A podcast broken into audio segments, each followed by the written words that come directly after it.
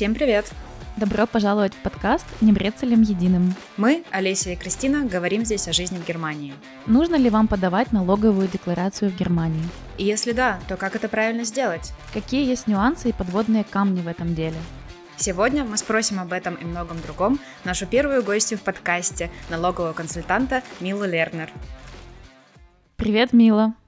Привет, Олеся, привет, Кристина. Я очень рада с вами познакомиться и быть здесь. Спасибо, что пригласили. Спасибо, что пришла. Э, расскажи, пожалуйста, о себе, немножко о том, чем ты занимаешься, о своей деятельности.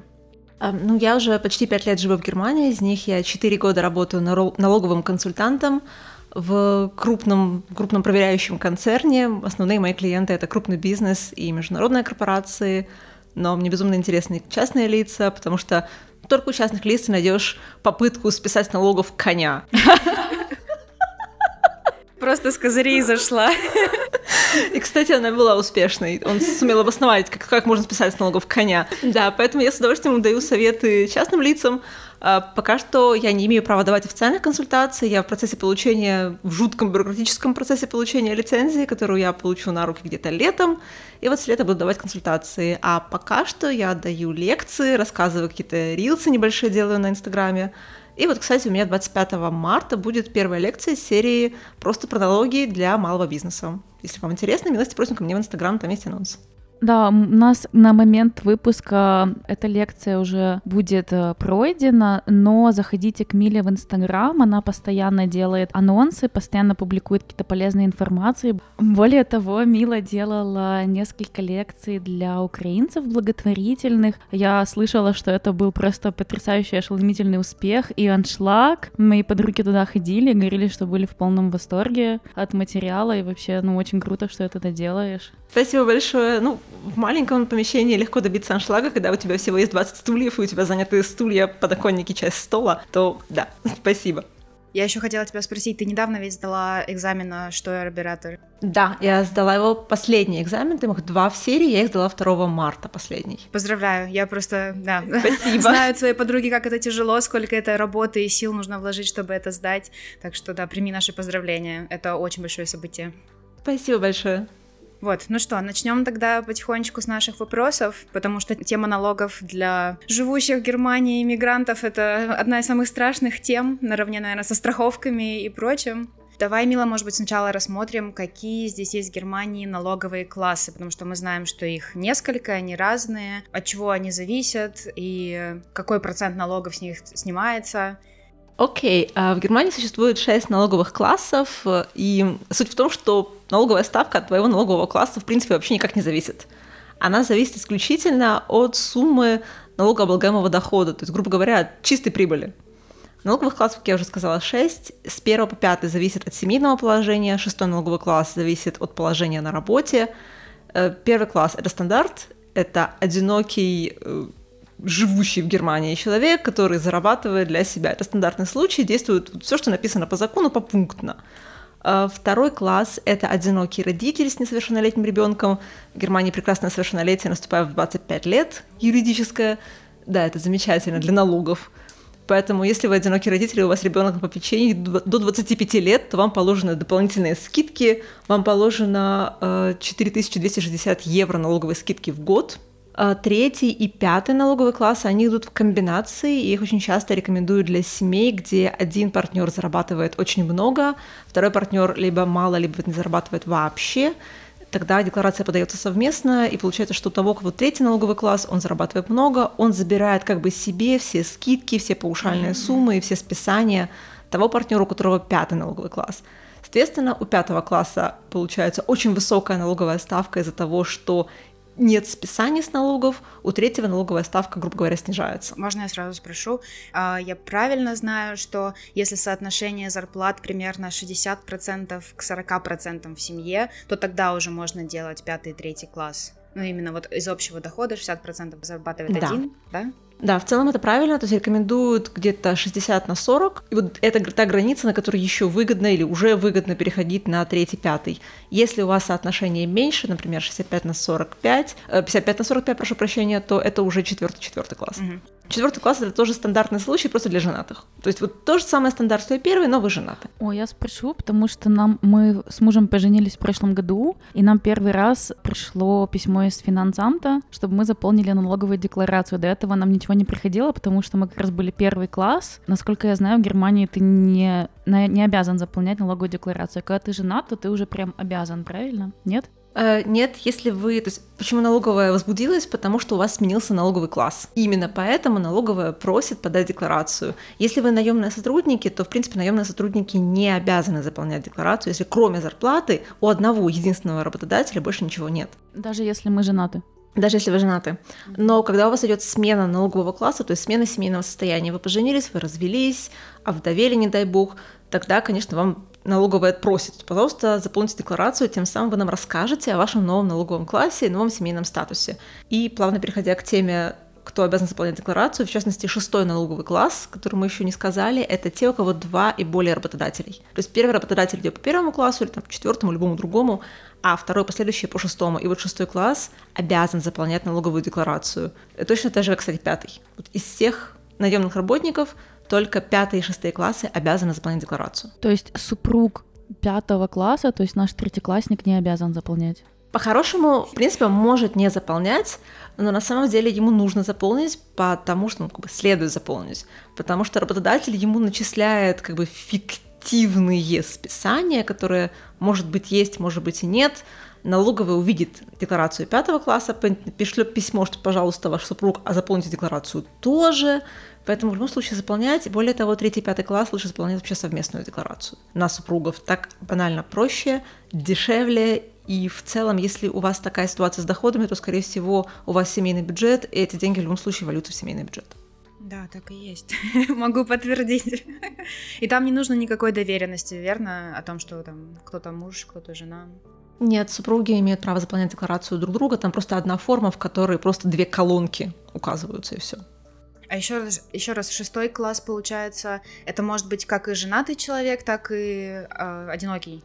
Да, это не зависит от семейного положения, это зависит от работодателя. А вот насчет заполнения декларации, я пользовалась всегда приложениями. Они стоят там в районе 30 евро. Но вот в прошлом году мы решили все-таки э, заморочиться и воспользоваться прям сайтом, на котором это можно сделать. Скажи, пожалуйста, какие есть плюсы и минусы таких приложений? Плюсы, минусы. Окей, давай сравнивать с официальным сайтом налоговой. Я всегда рекомендую заполнять декларацию на официальном сайте налоговой elster.de. Он абсолютно не user-friendly, он скорее professional-friendly, но там есть гигантский профессиональный форум, где задаются вопросы от самых простых до самых-самых сложных и отвечают на них весьма профессионально и пространно. Плюс его в том, что вы не можете пропустить никакого поля заполнения, потому что вас, вас не спрашивают, никогда, налоговый никогда не спрашивает, но у вас просто есть все поля под руками. То есть вы можете зайти, покликать каждый формуляр, каждое поле, посмотреть, что там, и нет ситуации, когда вы что-нибудь пропустите. Потому что есть такое замечательное дополнение к закону, это эм, право не ошибиться. У клиента, который заполняет декларацию, человек, который заполняет декларацию, если у него в декларации прямо написано, что внесите сюда, пожалуйста, ваши расходы, допустим, на аренду машины, которую вы ездите на работу, и вы этого не сделали, мы подали эту декларацию в налоговую, потом такие, о, а я помню, у меня были эти расходы, я хочу их довнести. Пишите письмо в налоговую, а налоговая вам говорит, нет, вас об этом уже спросили, вы пропустили, извините, ваша проблема, мы это не довносим. То есть в таком случае вот все вот эти вот прекрасные приложения, они, если у вас просто зарплата и ничего сложного, то вы можете пользоваться приложением любым. Их сотни, они стоят от 10 до бесконечности евро, как вам больше нравится. Но у них нет вот таких вот маленьких нюансов, как все поля декларации. И если вы, у вас что-то специфичное, и вы это пропустите, вряд ли ну, проблематично, что вы потом сможете это довнести. Угу, понятно. А разве нельзя дописать письмо и сказать, вы знаете, я забыла? Потому что я так сделала в прошлом году. Я забыла вписать свою учебу, за которую я там платила деньги в течение года. Я им потом написала, что вот это было мое как то дополнительное образование, и вот я потратила столько-то денег, и они это потом учли в налоговой декларации. А через сколько после получения налоговой справки ты это написала? А я еще не успела получить, они еще рассматривали, и я написала. Вот, тогда это можно. То есть, если процесс, а, как бы есть такой, у вас есть процедура подачи декларации. То есть сначала вы ее подаете, происходит осмотрение. В обычной ситуации рассмотрение идет где-то месяц-два, но поскольку у нас все еще посткоронный период, налоговая все еще не справляется, то это может длиться до полугода. Потом вы получаете налоговую справку, и у вас есть 30 календарных дней эту справку оспорить. И вот весь этот период с момента подачи декларации до конца 30 календарных дней вы можете довнести все что угодно это открытый период, когда декларация еще не закрыта, когда она еще свободно меняется. А когда 30 дней кончится, у вас есть некоторый список условий, при которых вы можете еще внести изменения. Но условия достаточно жесткие. И я думаю, что мы сейчас не будем в них углубляться. Окей, хорошо. Что такое у меня еще было? А, нет, я хотела сказать, что да, вот Эльстер ДЕ ты рекомендуешь, но я когда заполняла там декларацию, мне показалось, конечно, это очень сложным, потому что, естественно, все на немецком языке, и немецкий язык очень официальный там используется, и какие-то вещи мне приходилось отдельно гуглить, смотреть, искать, спрашивать там свою подругу, которая занимается налогами, вот, и я бы, например, предпочла какое-нибудь э, приложение на английском или на русском языке. Um, из приложений на английском Viso, у них есть англоязычная версия, они как бы самая известная. Google в помощь, потому что приложений очень много. У Эльстера где-то была закопана англоязычная версия, потому что, в принципе, да, да потому что, в принципе, налоговая уже начала говорить по-английски достаточно комфортно. Они принимают документы на английском без перевода, они говорят по-английски. Вау. То есть где-то есть английская версия Эльстер. И да, это была моя боль как иммигранта, который пять лет в Германии учил немецкий язык в Германии. Официально немецкий — это ситуация, когда я своему мужу, немцу, прошу перевести мне закон с немецкого на немецкий, ему нужно пять минут, чтобы просто понять, что здесь написано. Интересно. А есть какой-то доход, который не облагается налогами? А, да, это неналогооблагаемый минимум. В 2023 году он составляет 10 908 евро, в 2022 году он был 10 347 евро. Каждый год он будет увеличиваться, каждый год процентов на от 5 до 10 в зависимости от инфляции. Это если касается налогов для физлиц. Если мы уходим в предпринимательскую деятельность, то такой неналогооблагаемый минимум есть только для Gewerbe, что налог на предпринимательскую деятельность, он 24 500 евро. Если ты предприниматель, лучше обращаться к налоговому консультанту? Да. Э, окей, если это малый бизнес, то вы можете один-два раза взять несколько часов у консультанта, объяснить все нюансы, посмотреть, как это балансируется, как это записывается, как подается, и потом подавать отчеты самостоятельно. Если вы там один, без, без нанятых сотрудников, бизнес маленький, обороты маленькие, то это все можно делать в одиночку. Если у вас есть хотя бы один нанятый сотрудник, лучше нанимать консультанта хотя бы аутсорс почасово, потому что как только у вас появляется кто-то, кому нужно платить зарплату, это социальные выплаты, это налоги на зарплату, эта зарплата считается не только деньги, но и подарки, но и праздники, но и еще список из 26, если не ошибаюсь, пунктов, поэтому плюс НДС сюда добавляется, плюс добавляется предпринимательская деятельность, налоги на нее, поэтому вот лучше с консультантом. А физическим лицам когда лучше обращаться к консультантам? В принципе, когда у вас есть что-то, кроме зарплаты и простейших дивидендов процентов с, э, депозита. Например, у вас аренда недвижимости. Есть смысл один раз обратиться, чтобы консультант грамотно просчитал базу налогообложения, показал, как это делать, показал, как ежегодно заполнять декларации именно по аренде. Если у вас доли в компании, то опять-таки один раз обратиться, чтобы вам правильно посчитали э, так называемый Abgeltungssteuer – Abgeltungssteuer – это отдельный налог на вложенный капитал. Он составляет 25%, считается совершенно отдельно, и есть возможность его уменьшить. Если у вас доходы из-за границы, бегом к консультанту. Просто потому, что помимо договоров между странами, которые, по идее, регулируют доходы из-за границы, у вас есть внутренний, в Германии есть внутренний закон, который иногда говорит, нам плевать на договора, мы все равно будем облагать это налогом. И нам плевать, даже если это дважды обложено налогом, мы все равно хотим свои деньги. И вот чтобы не влететь в такое положение, нужно это проверить с консультантом.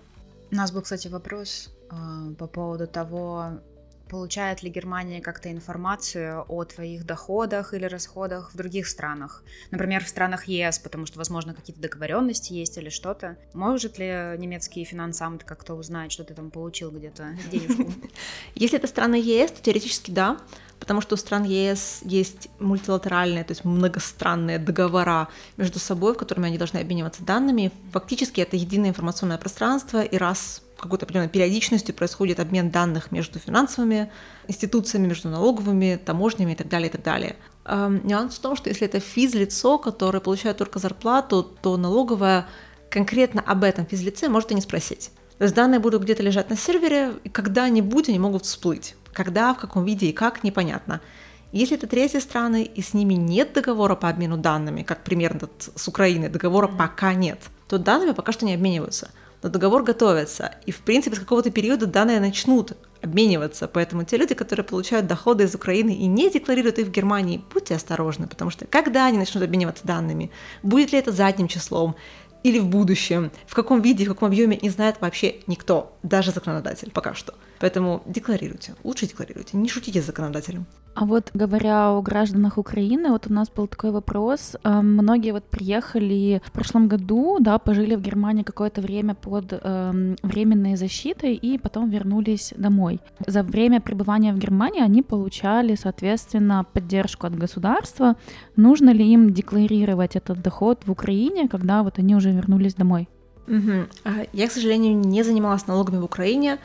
Я подозреваю, что нужно, но точно я не могу сказать. Это вот лучше обратиться не в налоговую, но к тому, к налоговому юристу, например, в Украине. Ибо налоговая скажет, конечно, декларируйте. Налоги нужны всем.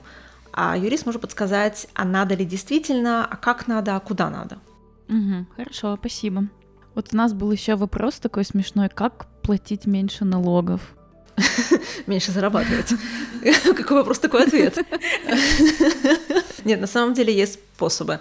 Есть законные методы, которые помогают уменьшить налоговую нагрузку. То есть, что произошло с законодателем? Он посмотрел, что юридические лица могут списывать практически все свои расходы, это просто их расходы, и они уменьшают свой оборот. А у физических лиц это так не происходит. И они вписали возможность приравнять физических лиц к юридическим. Поэтому физлица могут списать сопутствующие расходы, это Werbungskosten, и социальные расходы, это Sonderausgaben. Перевод как бы на русский не точный, но значение точное. Werbungskosten – это э, все расходы, которые вам нужны для получения дохода. Это расходы на средства труда, ручки, карандаши, ноутбук, стул, стол, все, что вам нужно для хоум-офиса. Это дорога на работу, это вторая квартира, если вам там нужно три дня в командировку ездить. Простой девиз – все, что нужно для получения заработка, в том числе расходы на второе, второе профессиональное образование. Бакалавр нет, мастер да, второе Ausbildung да, второе повышение, курс повышения квалификации да. Sonderausgaben – это социальные расходы, это все страховки, это все побочные налоги, тот же Kirchensteuer, точно там же списывается, это часть расходов на детей, можно списать. А расскажи, пожалуйста, поподробнее про детей с точки зрения налогов.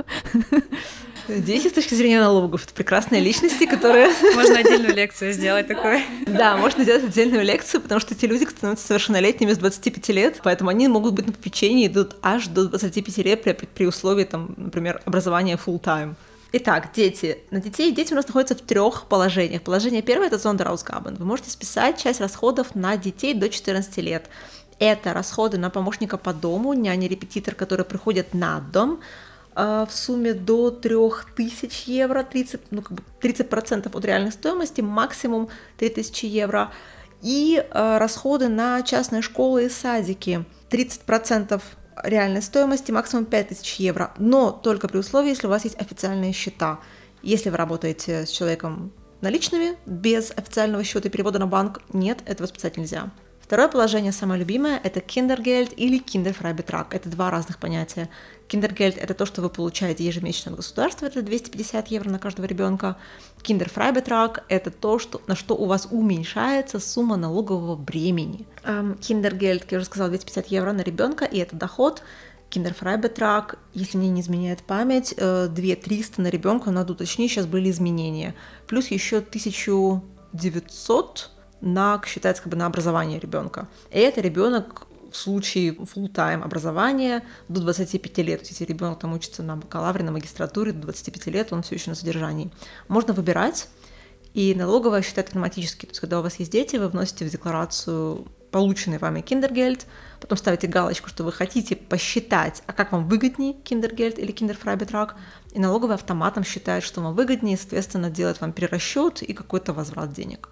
Вот у нас вопрос как раз был, можно ли студентам там тоже делать, если, например, мама студентка еще, может ли она списать или использовать этот киндер э, битрак, как он там, фрай битрак? Э, да, может, безусловно. В чем прелесть студентов, что студенты не имеют никакого дохода, но студенты второго образования, то есть магистры или высшее, или следующее образование. Э, студенты не имеют дохода, но имеют достаточно большие расходы. Студент, заполняя декларацию, формирует себе нарастающий убыток. И этот убыток потом можно использовать в следующем году. Звучит грустно очень.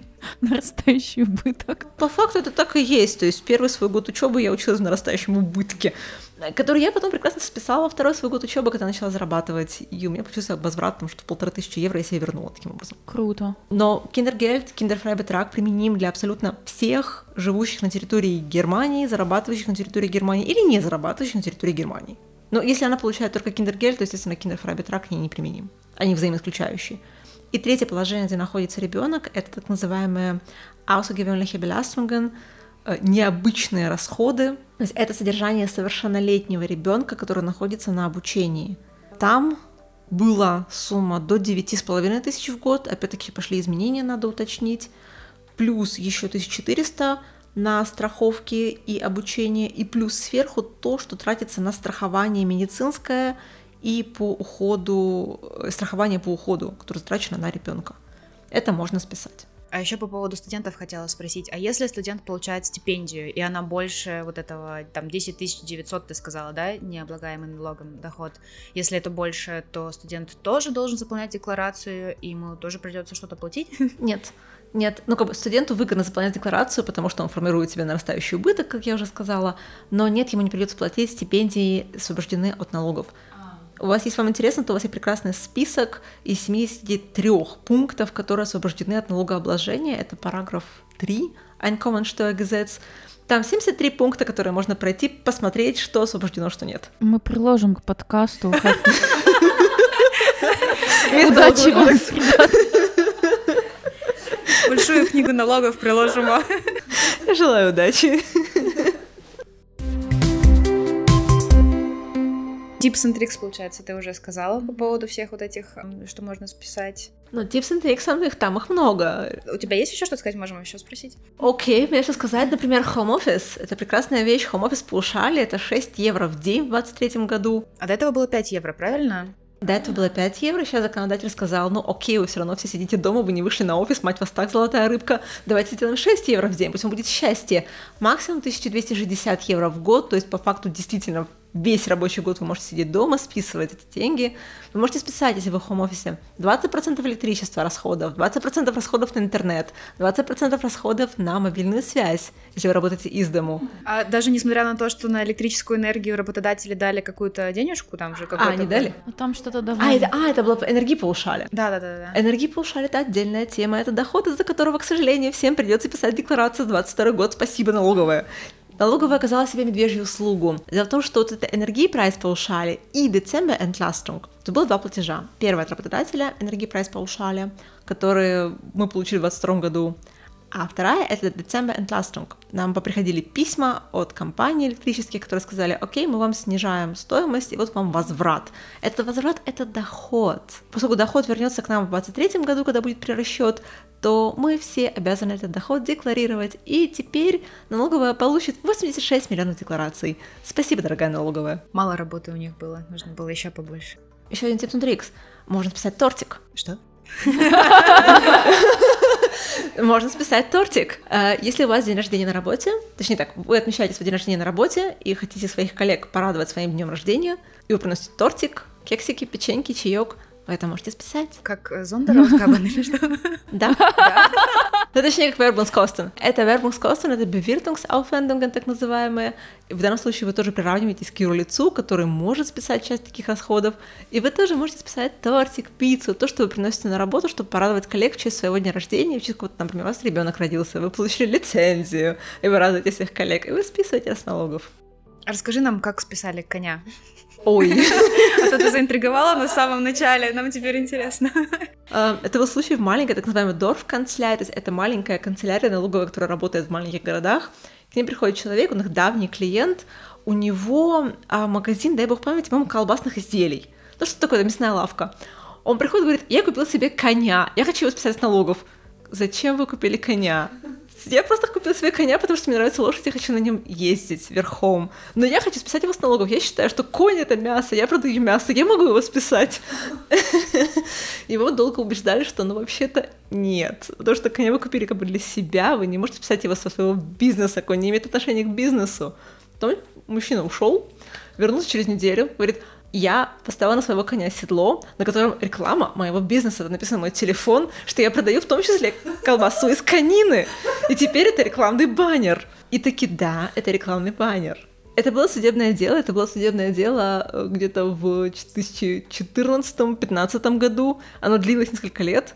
И суд в конечном итоге высший суд признал, что да, действительно, это конь исполнял функцию рекламного баннера, потому что он ездил на нем по городу, и все видели, что да, вот конь, вот колбаса из конины, и приходили к нему в магазин, и когда он провел опрос покупателей, откуда вы узнали об мне, и сказали, что мы видели коня. Вау.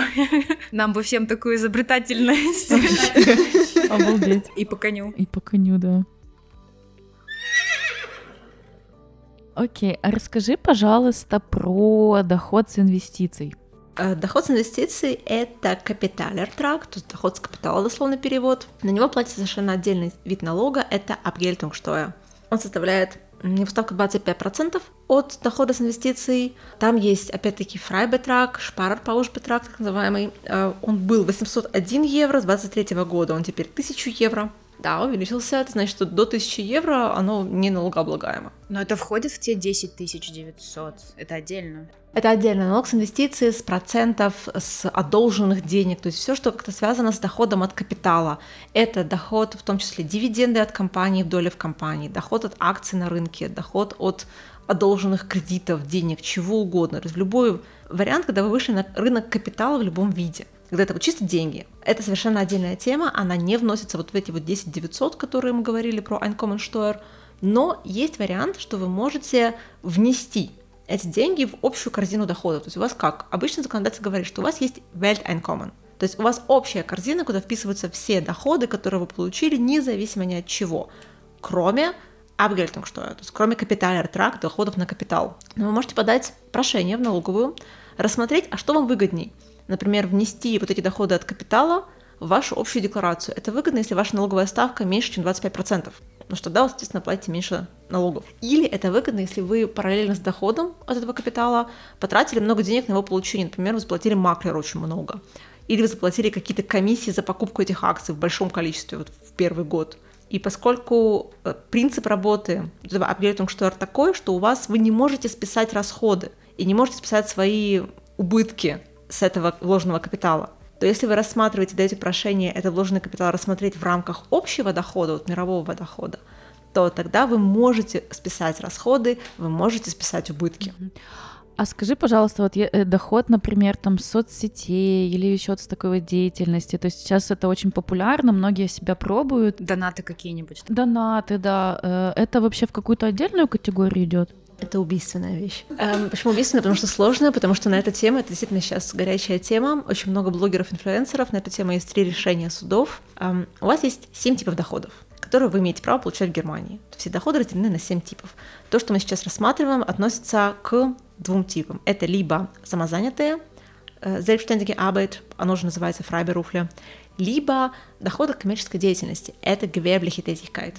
Поэтому вот все доходы с Ютуба, с Инстаграма, донаты, с блогов, чего угодно, они подразделяются на эти две категории. Либо это Freiberufler, тогда вы платите только Einkommensteuer, либо это gewerbliche Tätigkeit, тогда вы платите Einkommensteuer плюс Gewerbesteuer. Gewerbesteuer не полностью, на него есть большая скидка, мы можем поговорить о нее отдельно следующим пунктом обсудить скидку на Gewerbesteuer. Но почему проблема блогеров и инфлюенсеров? Потому что очень тяжело разделить, в каком момент заканчивается Freiberufler, или заканчивается хобби, так называемый липхабарай, и начинается гевербе. Более того, еще труднее определить, когда начинается гевербе с точки зрения хозяйственного кодекса, где вы уже должны вести баланс, где вы уже должны подавать отчетность, вы уже должны регистрироваться в хозяйственном реестре. Вот это проблема. И, в принципе, сейчас суды определили, что в Фрайбе Руфле есть у вас очень жесткий список профессий. Это э, художники, музыканты, писатели, научные деятели, преподаватели, причем преподаватели в институтах, в университетах, в школах и так далее. Мы, свободные блогеры, к этому, к сожалению, не относимся. То есть даже если мы даем образовательные подкасты, мы не относимся к Фрайбе Руфлю. Вот из этого списка, если вся ваша деятельность заключена только в этом списке, и YouTube-канал, например, служит вам не для получения дохода, а больше для рекламы и привлечения клиентов, ну, если вы не музыкант, естественно, тогда да, тогда это все еще Фрайбе Руфлю. Вы остаетесь в рамках Uncommon что Но если вы, например, блогер, который снимает блоги про телефоны мобильные, вам регулярно присылают телефоны на проверку, вы их проверяете, показываете, тестите, получаете за это деньги, получаете донаты. Это чистый гевербе. Гевербе — это как малый бизнес? Геверба — это дословно коммерческая деятельность. Это может быть малый, крупный, любой бизнес. Это коммерческая деятельность. Геверба — это, о, господи, коммерческая деятельность, направленная на получение дохода, проводящаяся постоянно, регулярно, с намерением ее продолжения, выраженное вовне. Это определение закона, переведенное на русский язык на ходу. Ну, это прям супер интересно. То есть человек действительно может после работы снимать какие-то там дурацкие тиктоки. Ну, не дурацкие, окей, веселые, ну. веселые. И при этом у него будет вот такой вот головняк от этого всего. Угу. Да, да, и это большая проблема, потому что почему вышло это решение? Потому что в 2016 году налоговая заставила одного из блогеров-миллионников Германии доплатить больше 100 тысяч налогов за несколько лет с учетом штрафов. Он дошел до суда, и суд сказал, вы знаете, налоговая вообще-то права, потому что вы не подпадаете под Фрайберуфля, вы не писатель, вы не актер, вы не музыкант, хотя вы используете сочиненную вами самими музыку, но вы не музыкант. Вы ведете блог за деньги, вы получаете за это прибыль. Поэтому, извините, вы коммерческий деятель, вы должны платить все. Кому что, ГВБ что. А вот как вообще в Германии это с работодателями? Вот Олеся рассказывала, что если там она начнет делать какую-то там экстра деятельность без дохода, то это окей, но если она начнет получать денежку, то она должна сказать своему работодателю. У меня вообще в контракте написано, что я не имею права ни на какую другую деятельность, в принципе, с доходом. Это зависит от работодателя. То есть конкретного запрета в законе нет, но работодатели это ставят для себя. Например, мой работодатель говорит, что я имею право на побочную деятельность какую-то, но у меня есть запрет на конкуренцию. То есть, например, я не имею права вести бухгалтерский учет.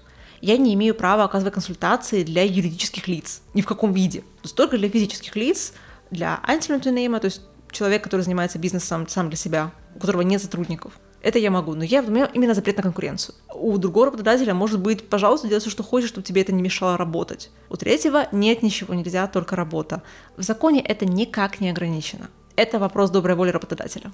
Да, то это как-то странно, потому что, мне кажется, на сегодняшний день это так просто, ну, начать там что-то снимать, если человек талантливый, почему ему запрещают там какой-то дополнительный доход иметь?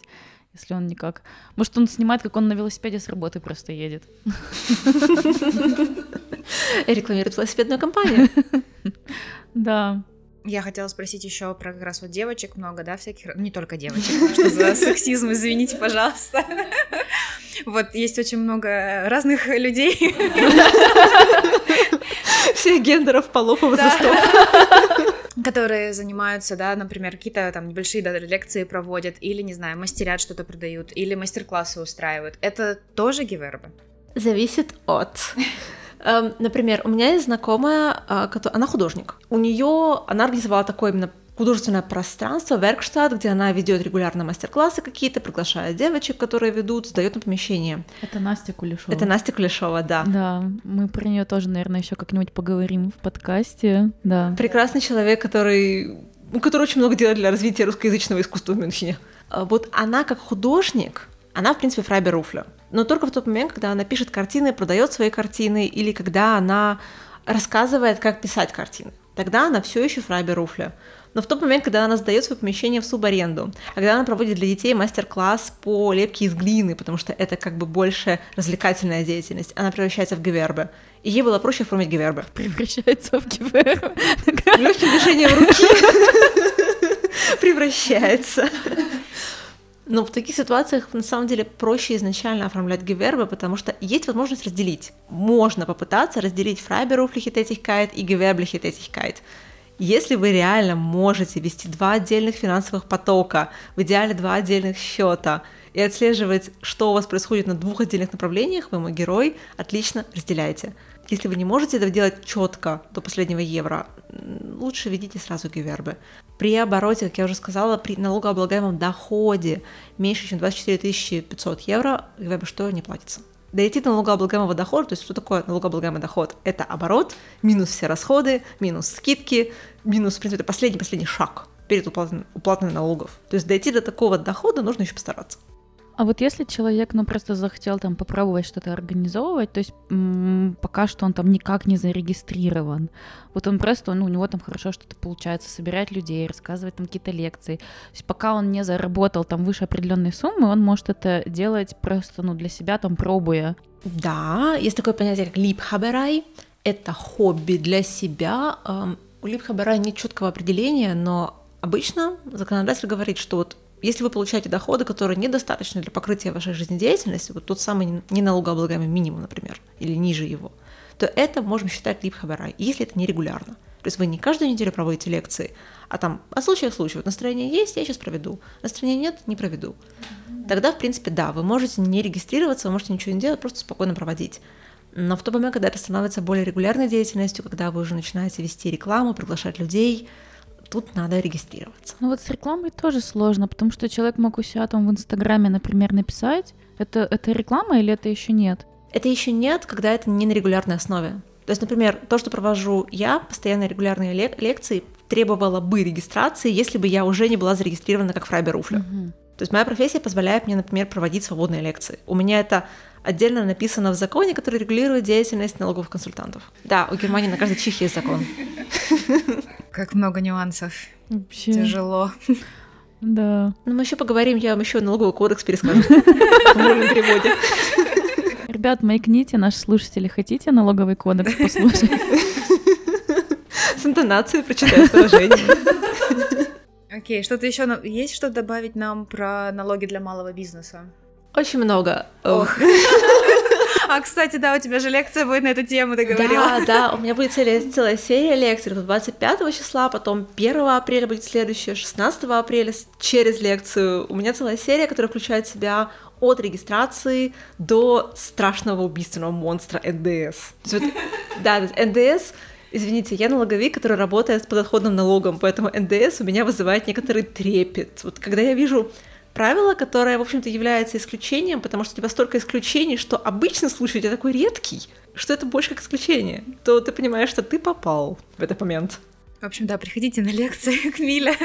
Ты онлайн-лекции тоже делаешь, да? А я пока онлайн не делаю, потому что я пока не могу. У меня на Ютубе 7 подписчиков, я не могу делать стрим. Но я записываю лекции онлайн, и потом буду выкладывать их в платный доступ. В общем, ребята, кто в Мюнхене, то приходите на лекции офлайн. А кто не в Мюнхене, ждем вместе с вами, когда Мила будет делать записи онлайн тоже. Спасибо.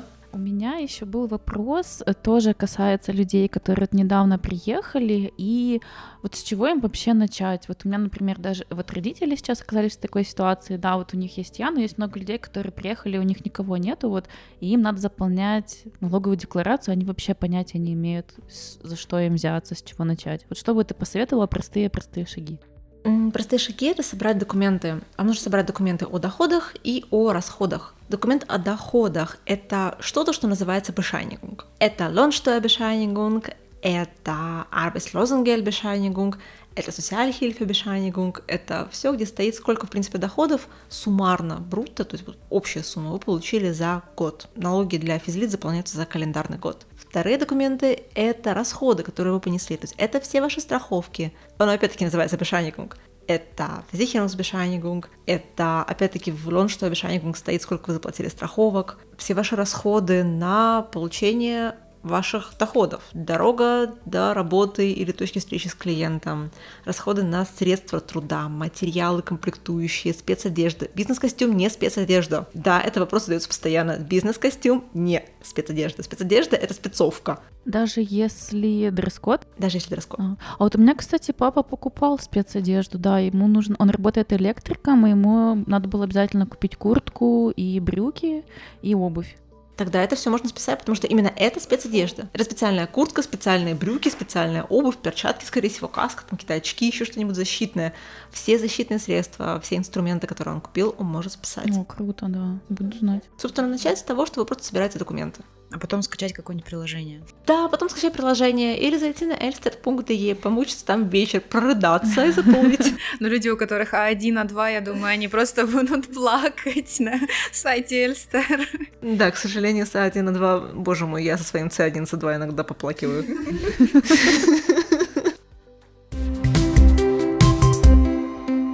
Скажи нам, какой самый задаваемый вопрос тебе, как налоговому консультанту? Как не платить налоги? А, ну да.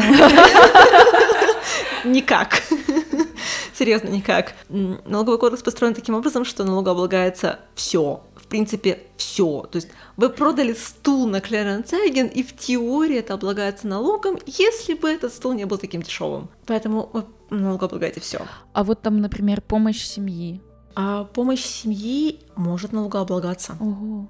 Потому что вот если ваша семья, например, вот ваша семья в Германии, там, престарелые родители, вы помогаете им деньгами, а, вы эти деньги им передаете. Вы оформляете это для себя как außergewöhnliche Belastung. Это можно снять, опять-таки, 9 с копейками тысяч в год, но ваши престарелые родители должны это в таком случае оформить как зондер-эртреге. И они, в принципе, будут платить с этого налоги. Ну, а как ты думаешь, вот реалистично многие люди так делают? Да, Угу. достаточно многие так делают, но в основном не сколько родителям помогают, сколько алименты на бывших супругов, партнеров и так далее. Угу. Но родителям тоже, да, то есть это имеет смысл, потому что суммы могут быть не очень большие, они могут быть ниже налогооблагаемой суммы, и иногда это просто нужно. И иногда закон обязывает. Например, для социальщиков родитель на социале, именно на Харт 4, в данном случае сейчас это уже Бюргергельд или на Grundsicherung, а дети получают доход выше 100 тысяч евро брутто в год, то дети обязаны задержать своих родителей. А если меньше получают, не обязаны? Не обязаны. Есть они обязаны по семейному кодексу, но обязаны условно, то есть родитель может подать на алименты, но родитель тогда обязан что-то сделать, чтобы эти деньги получить. А вот если у ребенка больше 100 тысяч дохода, и социальная служба об этом знает, а узнать она может это только от родителя, поэтому не всегда стоит говорить родителям, сколько вы зарабатываете. Лайфхак от Штойрбератера. Нет, такой грустный лайфхак, но да, да, потому что вас могут обязать содержать, содержать родителей, а это значит, что социал отказывается, в принципе, платить. То есть он не платит за квартиру, он не платит денег, он не платит за коммуналку, Небенкостон, и вы обязаны все это платить сами. А если родители не в Германии, то это очень тяжело, да, доказать, что там родители, например... Очень. Вам нужно собрать такую стопку бумажек, просто какую-то гигантскую. Британская энциклопедия — это ерунда по сравнению с той стопкой, которую нужно собрать. Ну ладно. У нас осталось, наверное, всего пара вопросов. Да, был вопрос, можно ли еще подать декларацию за 2020 год? Ну, в принципе, вы уже опоздали. Те, кто хотел подавать декларацию за 2020 год, ее нужно было подавать до 31 августа 2022 года. Но если вы просто сотрудник наемный, который не обязан подавать декларацию, то вы можете ее подать, вам ничего не будет. Особенно если у вас еще и возврат придет, налогов придет, так вообще ничего не будет, получите свой возврат. А вот если вы были обязаны подавать декларацию, и вы ее не подали вовремя, то на вас нависает опасность штрафа. Это два штрафа, это Verspätungszuschlag, это штраф за опоздание, и Säumniszuschlag, штраф за несвоевременную уплату налогов. Verspätungszuschlag — это, если я не ошибаюсь, 3% годовых, А Я думала, там сколько-то в день начисляется, нет? Там за каждый день фершпэк. Прошу прощения, действительно, я ошиблась. Это полпроцента в месяц. Это полпроцента за каждый начатый месяц. Минимум 10 евро за каждый начатый месяц. А вот Зомнисцушлаг — это 1,8% годовых, рассчитывается по месячно. А это как-то влияет потом, например, там, на гражданство? Никак. Никак. Влияет на гражданство, если вы э, осознанно уклонились от уплаты налогов. Так, ну, на гражданство не влияет, если вы гражданин. Но если вы на пермите, на Aufenthaltserlaubnis или на визе, то влияет сильно, потому что осознанное уклонение от уплаты налогов — это до уголовной ответственности может дойти в зависимости от суммы. Ага, а какая сумма? От 50 тысяч налогового, налогового эффекта и отказ от сотрудничества — это уже уголовная ответственность. Мгм. А если я не была обязана подавать декларацию, но решила подать декларацию, за сколько лет назад я могу ее подать? То есть ты говоришь, что за 20 год можно было бы подать? А какой вот обратный лимит? Обратный лимит, э, ой, обратный лимит прекрасный. Есть такое э, понятие, как Versetzungsfrist. То есть это срок определения налогов, налогообложения, сколько вы должны налогов. Этот срок составляет 4 года с момента окончания календарного года, за который были получены доходы. Допустим, если мы говорим о 2020 году, то конец Versetzungsfrist будет 31 декабря 2024 года.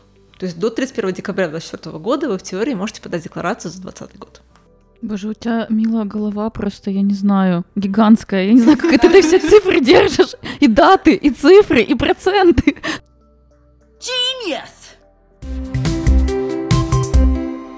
У нас еще был один необычный вопрос по поводу налогового вычета при воссоединении с семьей. Такое вообще можно делать? Вот Тут спрашивают за транспорт, жилье, багаж.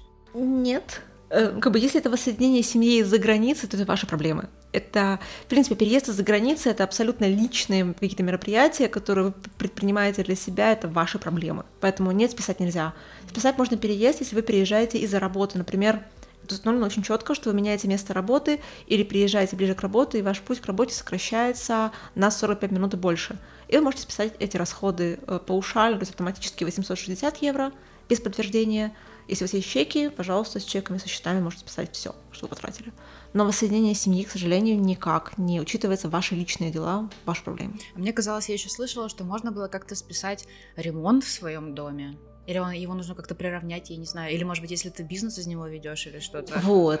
Э, есть понятие Arbeitszimmer, а. рабочая комната. Но рабочая комната, она очень жестко определена. Это должно быть помещение, которое четко отделено от квартиры и не перегородкой, а стенами и дверью. То есть перегородка, книжный шкаф не подходит. Должно быть конкретно отдельное помещение, в котором не производится ничего, кроме работы. Там может стоять раскладной диван, но вы им не пользуетесь, он просто стоит. Это помещение, которое 90% времени и больше посвящено вашей работе. И расходы на него можно снять. Но в том случае, если работодатель не предоставляет вам офиса. То есть, например, у вас удаленный работодатель в Голландии, вы живете в Германии, у вас рабочая комната, вы списываете в полном объеме долю от аренды, долю от электричества, долю от отопления и так далее, и так далее, естественно, долю от ремонта.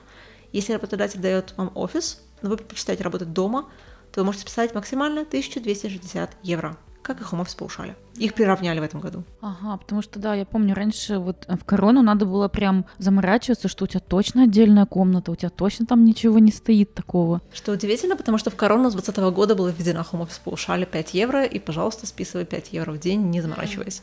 Да, наверное, да, у меня вот просто я не общалась с налоговыми операторами, больше с народом, и вот мы как-то, наверное, все что-то понахватались. Да, да, я тоже помню вот это, что только не должен быть диван в твоей комнате, иначе это значит уже не Homeoffice. Homeoffice да. не имеет значения, Homeoffice-Pauschale. У нас, например, два стола в гостиной, у меня и у мужа.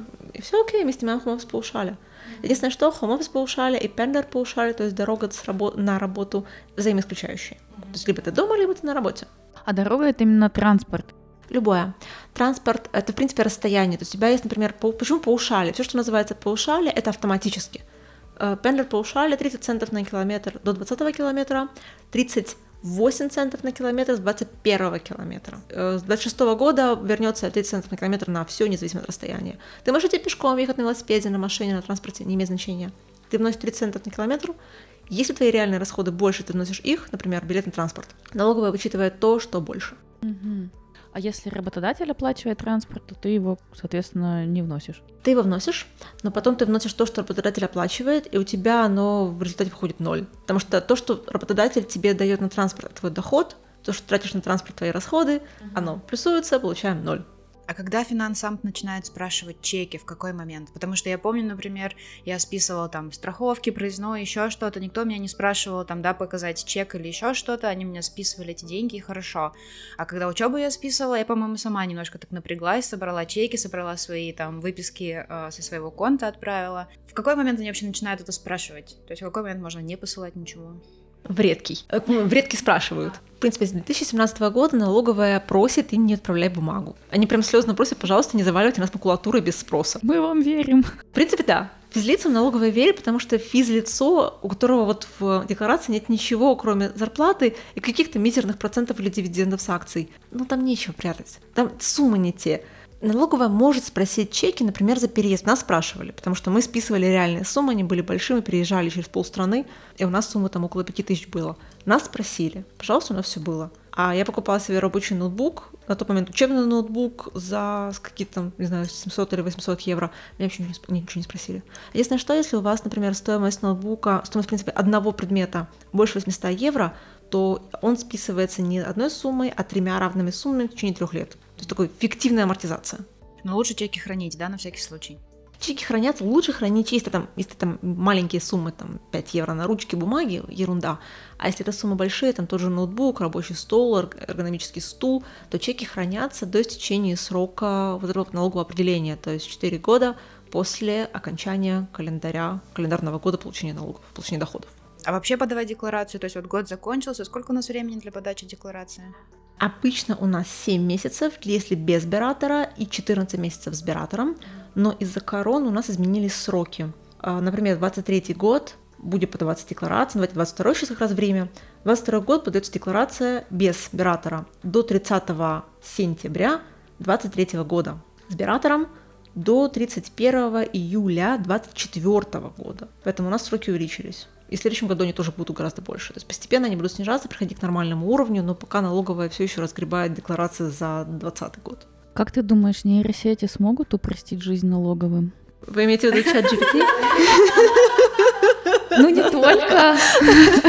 Эм, скажем так, нет, потому что чат GPT — это текстовая нейросеть. Они тебе генерируют текст по запросу. Они могут тебе сгенерировать прикольную статью в блог о том, что такое налоги в Германии в целом.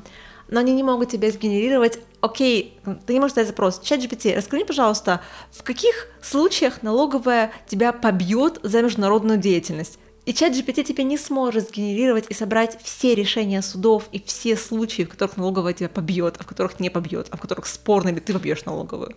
Она тебе может дать какие-то э, список решений суда, например, если правильно построен запрос, то она тебе даст список решений, мол, смотри, вот здесь или вот здесь.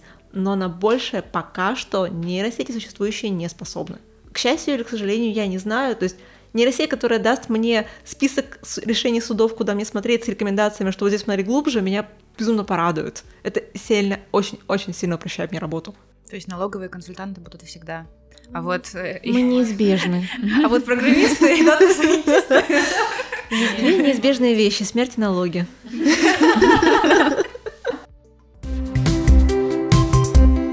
Спасибо большое, Мила. Очень классный выпуск, супер полезный. Пожалуйста, приходите к Миле в Инстаграм. Мы оставим ссылку в описании этого эпизода. Повторяем, что у нее там очень много полезного контента, а также анонсы на живые лекции. Намила, спасибо большое, было очень круто с тобой пообщаться, столько нового узнали. Спасибо большое, что пригласили, я реально надеюсь, что этот подкаст поможет слушателям и вам, девочки, тоже определиться немножко, как вообще вести себя с налогами в Германии. Да, спасибо. Спасибо всем, кто нас послушал. Мы надеемся, вам было интересно и полезно. Подписывайтесь на наш инстаграм, не нижнее подчеркивание, брецелем нижнее подчеркивание единым. Оставляйте своими комментарии и до новых встреч. Пока-пока.